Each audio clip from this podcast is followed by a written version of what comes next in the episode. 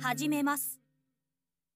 こんにちは、一人喋りです。このポッドキャストは静岡在住のアラサー独身男性による雑談系ラジオになっております。ポッドキャストだけでなく YouTube でも配信しております。ということで、えー今回からですね、こちら一人喋り、えー誠に勝手ながら、まあ、いつも勝手なんですけれども、えーシーズン2に移行したいと思います。わー。はい、でまあシーズン2と言われても何を言っとるんだっていう人もねたくさんいると思うんですけれどもあのポッドキャストがですねなんかシーズン1とかシーズン2とかなんか区切れるんですよね。まあそれが多分便利だからね、えーついている機能なんですけれどもまあ僕もちょっとじゃあちょっと シーズンを区切ろうかなと。で特にね本当ね大したことない理由なんですけどもなんでシーズンをじゃあ区切るのかっていうとマイクをちょっとね変えたんですよね。まあ、今まではスマホの直撮りっていうのかなスマホのマイクを使って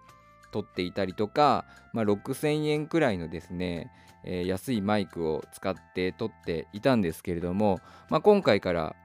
少しだけねワングレードアップしたぐらいのマイクを使って、えー録音をしています。でまあ、なんていうねちょっとマイクを買ったのかね一応軽く紹介しようかなと思うんですけれどもロードというメーカーの NT-USB、まあ、USB マイクってことですねのミニ。うん。これ商品名これで合ってるのかな？っていうのを買いました、えー1万5000円をちょっと下回る、えー1万4900円とかそれぐらいのお値段で今 Amazon とかで売っているんですけれどもいやこれがね結構ねなんかポッドキャストを収録している方々のなんかおすすめみたいのねいくらいくつか見て、まあ、このねロードの商品は、えー4月に今年の4月に発売されたばかりなんでそんなにおすすめしている人多くなかったんですけれどもまあいくつかそのおすすめしている人とか、まあ、YouTube とかでもこんな感じですよっていうのを紹介している人がいたんですよ。ですごいねあの僕はこれ惹かれるものがあってどこに惹かれたかっていうと、まあ、まずすごくねコンパクトなんですよね。すごくコンパクトで、まあ、ちょっと重さはあるんですけれども、まあ、持ち運びが、まあ、あんま持ち運ぶことはねそんなないと思うんですけど持ち運びがしやすいかなっていう点ですごくいいなと思いました。まあもともと僕はミニマリスト的な思考があるのでコンパクトサイズでねあのシュッとした感じのスタイリッシュなものにすごく、うん、惹かれる部分があるっていうのが、まあ、一つ大きな理由の一つでで他にもですねまあ僕がこのマイクを探す上で一つの条件だったスマホで使えるっていうねいう点もあの良かったです。あの今まで使ったマイクはパソコンに USB でつないで使うっていうタイプだったんですけれどもこちらはですね、まあ、スマホに USB の変換ケーブルをつけて、えー使うことで、まあ、iOS とかでもね Android とかでも使えますよっていうことです。まあ、なので今もですね、まあ、パソコン起動するのがめんどくさかった、まあ、パソコン起動もすぐにできるんですけども、えースマホに接続して、ま、エアコンの効いた涼しい部屋で収録をしています。まあだからこの2点ですねあの小さくてコンパクトでなんかそういうところにすごい惹かれたのと、まあ、僕が求めるスマホでも使えるっていう点をまあクリアしていたというところであとですね YouTube でなんか音質比較みたいなのをしてたんですよ。それがたまたまあの僕が以前使っていたその6000円ぐらいの安いマイクとも比較をしていて随分違うなと思ったんですよね。あこれ全然違うじゃんと思って、まあ、それが最終的にはま決め手になって買うことにしました。で、まあ、マイクなんてもっとね突き詰めていったら高いお値段のものあると思うんですけれどもまあ僕のこの収録環境だと、まあ、今この1万5,000円ぐらいの、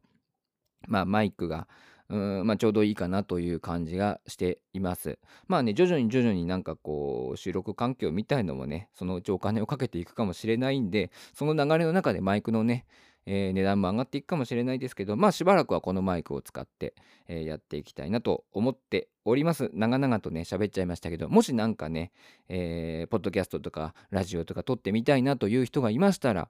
えーこのねロードのロードさんの RODE ロードさんの製品はかなりおすすめではないかなと思います。結構ね YouTuber の方でも使っていたりとかしているみたいなんでね、うん、もしよかったらま参考にしてみてくださいという話でございます。でですね今回はちょっと、まあ、エピソード1というエピソード2のですね、まあ、エピソード2ってね、まあ、もう普通にやります。エピソード2とか関係なしにも 普通にやるんですけど、えー、お便りをいただきましたので、そちらを紹介していきたいなと思います。えー、お名前がですね、ペットボトルさん、ありがとうございます。えー、夏はね、結構持ってる人やっぱ多いですね。ペットボトル。ありがとうございます。素敵なお名前で。えー、一人しゃべりさんは、アラサー年代ということで、結婚願望などはありますか？という質問をいただきました。ありがとうございます。もうこれもね、完全に僕のトークを助ける意味で送ってくださっているのかな？という気がするんですけれども、ありがとうございます。結婚願望はありますか？ということで、えー、今回はですね、こちらの質問に答えていきたいと思います。まあ、担当直入に言うとですね、えー、僕は結婚願望はないです。はい。現状ないです。でなぜ、えー、結婚願望がないんだっていう話をしていきたいと思うんですけれども、まあ、僕根本的に人が嫌いなんですよね。根本的にですね人間がそんなに好きじゃないっていうのがベースにあって例えばまあこう同居したりとかこういろんなことを一緒にしていく、まあ、運命共同体って言ったりか分かんないですけどに、まあ、慣れるほど人を好きになるっていうことが正直ねなさそうだなっていうふうに僕は思っているんですよ。なのでまあなんかそう思える人も現状いないしそう考えるとなんか結婚願望ないなっていう感じです。でも逆に言うともうなんかこう本当にこの人だったら一緒に暮らしたいもう命がけで守っていきたいとかそういうふうに思える人が現れたら結婚したいなって思いますね。もちろんあのねその人だけじゃなくてその人のもう家族のことすらも好きになれないと僕はちょっと、うん、結婚は無理だなって考えてるんで、まあ、結婚願望がないっていうよりはなんか結婚に対するこう理想結婚相手とか結婚相手の家族に求める理想が高すぎてその理想はちょっとなかなか僕のうーん見立てでは叶いそうもないぞっていうことで結果的に結婚願望がないっていう風に、えー、なっているのかなっていう感じです。だからよくあのね結婚できねえって言ってる人理想が高すぎるんじゃないのって言うじゃないですか。だから僕はそういう意味ではかなり理想が高いんだと思います。高すぎちゃってもう突き抜けちゃってるからもう結婚願望はないなっていう感じですね。であのー、まあ、ちょっと話これそれちゃうのかも分かんないですけど僕実は一つだけ怖いと思っていることがあって怖いというか不安に思っていることがあってそれはあの僕の妹の結婚なんですよね。まあ妹僕の妹はもうもちろん結婚してもうおかしくない年齢ではいるんですけれどもあの結婚相手妹の結婚相手、まあ、仮にも僕と一応ね家族になるまあその一緒に住むことは多分ないでしょうしそんなに深く関わることはないと思うんですけれどもまあ一応家族になる相手っていうのをおそらく僕はそんな好きじゃない。あのそれはそれはこれこれ言うともう相手が分かってるみたいな言い方になっちゃいますね。相手分かんないんですよ。誰誰だか分かんないしどんな人だか分かんないんですけどおそらく僕のこのね基本的には人間が嫌いっていう特性を考えるとあんまり好きになれる自信がないんですよね。で、僕は嫌いな人が、えー、近くにいるというのがとても嫌なので、それがね、不安。妹の結婚相手がなんか自分の気に入らないやつだったらどうしようっていう不安はあります。まあ、なんとかなると思うんですよ。その僕もね人誰でも構わずもう、ね、どんなやつもね嫌いになるわけじゃないのでなんとかはなると思うんですけれども、まあ、もしねほんなんか嫌なやつとかなんか僕の嫌いな喋り方をするとかそういうのだったら嫌だなっていうふうに思っています。はい、なんかそんなねもうなんていうの？自分の結婚相手どころか 妹の結婚相手にも注文をつけてくるっていうね。あもちろんこの妹の結婚相手の家族ももう僕にとってはあいい人たちだなって思う人じゃなかったら嫌です。はい、まあ、なのでもうね場合によっては絶縁もありますね。妹と。その妹の結婚相手が僕嫌いだったらもう絶縁を関わらないでくれっつっていうレベルにまであると思います。で、僕実はですね、あの、まあ、結婚ね、願望ないって言いましたけど、ま、もし結婚したとしても、正直結婚式もしたくないと思ってるんですよ。これね、昔からなんです。その今だから、今このね、年になって結婚式はやりたくないなって思ってるんじゃなくて、子供の頃から結婚式ってやりたくないなと思ってたんですよ。で、子供の頃はですね、小学生とか中学生の頃は、なぜかね、結婚式ってやらなきゃいけないものだと思ってたんですよね。でも最近になって、やらな最近になって言ったらおかしいけど、まあ、大人になるにつれて、やらなくていいんだっていうことに気がついて、あ、じゃあ絶対やんないわっていう風に思っています。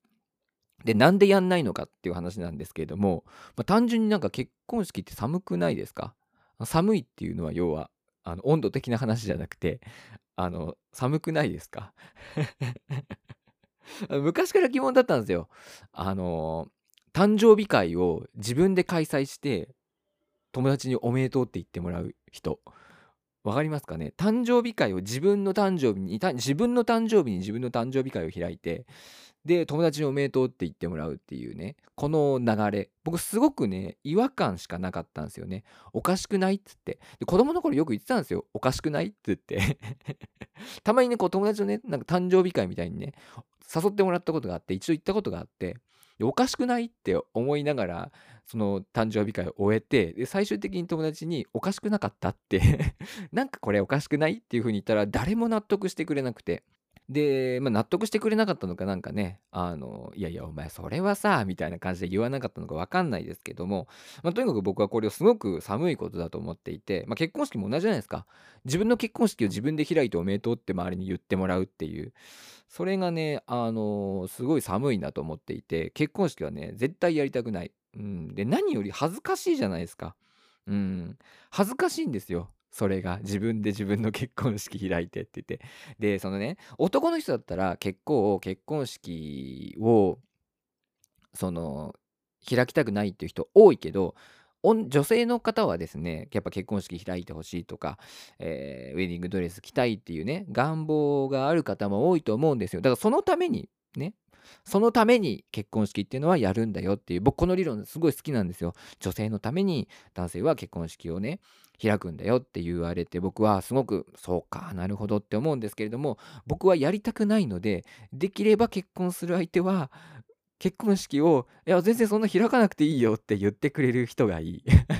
これ理想に追加されましたね。理想に追加されました。結婚式やらなくていいよって、もう絶対やりたいっていう、まあ、僕の考えでは僕が好きになるような人は結婚式をやりたいって言い出さないと思うんですけど、まあ、もし結婚式絶対にやりたいって言われたら僕考えちゃいますね。うーん、無理って。考えちゃう。それぐらい僕にとってはやりたくないものだったりします。まあでもね、あの、まあ寒い寒い言いましたけど、あの、別にやってもね、正直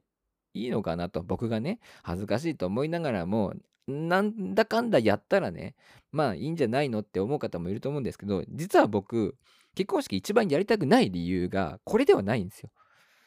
何かっていうと、あの、友達がいないからですね。僕、友達がいないんで、あの、呼ぶ人がいないっていう。だから、まあ、今散々ね、絶対やりたくない、絶対やりたくないって言いましたけど、あの、一番の原因は、友達がいないからです。呼ぶ人がいないんです。だからね、家族内とかでね、家族内とかでやりましょう。はい。やりたいって言ったらね、うん。な、誰に言ってんだこれ。未来のね、奥さんに向けて言ってんですよ。未来のお嫁さんに向けてね、言ってるんです。はい。でちなみに僕、葬式もやりたくないんですよ。あ僕の死んだ時のお葬式もして、やりたくないっていうか、してほしくないですね。正確には。僕がやるわけじゃないんで。えー、してほしくないんですよ。で、だってもう死んだにもかかわらず、あの、お金使って、なんか、要は会を開いてるわけじゃないですか。いるそれって思うんですよね。それいりますって思うんですよ。で、まあ、他人に対してどうこう言うつもりはないですよ。他人に対してどうこう言うつもりは全然ないですけど、僕個人としては僕自身だったらやらなくていいよ、本当にって やらなくていいよ、マジでっていう風に、あのー思いますね。うん。だって誰も得しないでしょ、葬式やったところで。ほんといつも思うんですけど、葬式やったところで誰も得しないじゃないですか。うん。で、よっぽどね、よっぽど仲のいい人とかだったらもう別に結婚式開かなくてもこう来てくれるでしょっていうふうにあの思います。で結婚式ってじゃあ誰が得してんのって誰のためにやってんのったら僕は葬儀屋とかお坊さんとかのためにやってんじゃないのかなっていうふうに思います。だから僕は家族に無駄なお金を使わせたくないのでもし僕が亡くなってもお葬式は絶対にやらってほしくないなって思っています。まあ何よりですね、まあ友達が僕いないので、葬式やったところでですね、え誰も来ない可能性があるっていうということでね、親族だけでやりましょう。はい、親族だけでやりましょう。はい。はい、全部解決ですね、これでね。親族だけで、あの、ひっそりとね、やりたいなというふうに思います。まあちょっとね、話も結構それちゃったんですけれども、まあ結婚願望は特にないです。まあただ、えー、もう本当にね、命がけでこの人を俺は守っていく。俺はこの人とこの人の家族を命がけで守っていくぞっていう決心ができるくらいの人と巡り合ったら、ぜひ結婚はしたいです。で、まあ結婚式はしたくないと。葬式もやらんでいいよということでございました。えー、こんな感じで良かったでしょうか？ありがとうございました。お便り。というわけでですね、今回は こんな感じで終わりたいと思います。まあ、冒頭にもね、述べましたように、なんか、あのー、ポッドキャストの方では一応エピソード2ということに、えー、なエピソード2じゃないな、シーズン2ということになっています。で、今回からですね、まあ、ちゃんとこう、YouTube の方でもですね、ポッドキャストに上げているものを、えー、YouTube の方でも上げていこうと思っています。まあ、なので、YouTube の方が聞きやすいよっていう方はですね、YouTube で聞いてください。ただですね、僕としてはですねですね、ポッドキャストの方が圧倒的に聞きやすいと思っています。まあ、あの、ながら聞きできますし、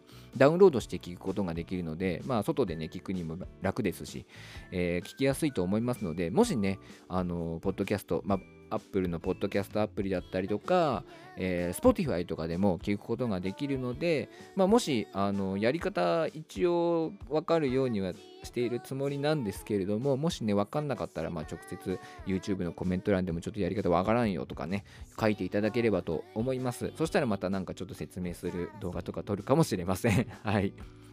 ということです。えー、ので、まあ、あの、どちらでもね、聞きやすい方で聞いていただければと思います。というわけで今回はこの辺で終わります。えー、一人喋りお相手はアロンでした。また会いましょう。バイバイ。